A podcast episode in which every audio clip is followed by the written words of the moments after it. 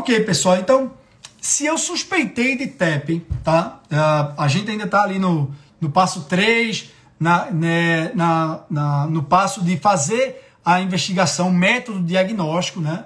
Se eu suspeitei de TEP, eu já devo imediatamente iniciar a anticoagulação?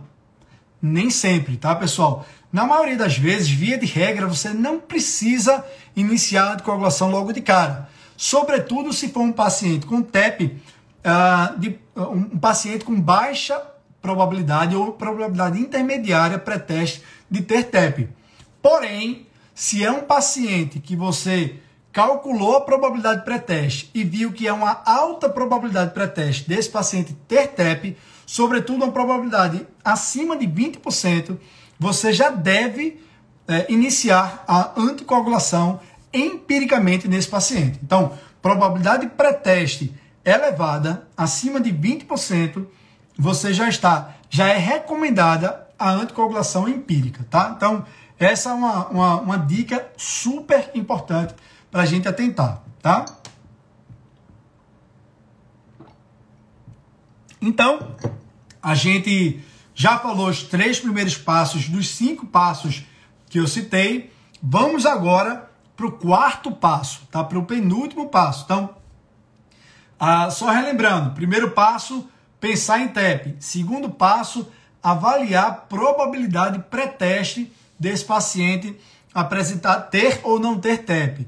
Terceiro passo, fazer um método diagnóstico, implementar ali, solicitar um exame diagnóstico baseado na probabilidade pré-teste desse paciente. Se é baixa a probabilidade, vou fazer o score PERC, negativo, alta para esse paciente. Exclui TEP.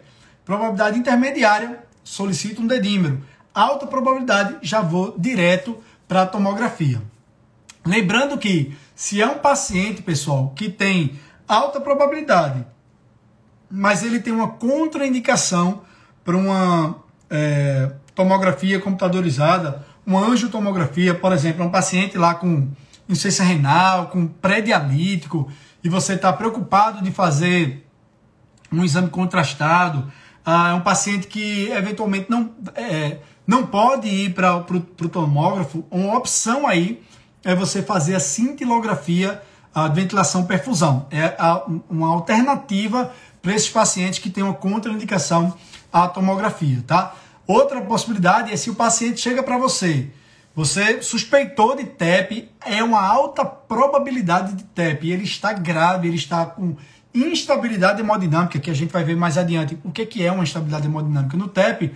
Se esse paciente chegou para você, você classificou ele como alta probabilidade, está grave, está hemodinamicamente instável, você faz lá um eco à beira do leito, tem uma disfunção de ventrículo direito, ele está grave, não tem condições de ir para tomografia, ou mesmo eh, não tem tomografia ali naquele serviço, você não vai conseguir, você está até autorizado, a gente vai ver mais adiante, a pensar em fazer terapia de reperfusão com trombolítico. Mas eu vou explicar isso mais adiante, tá?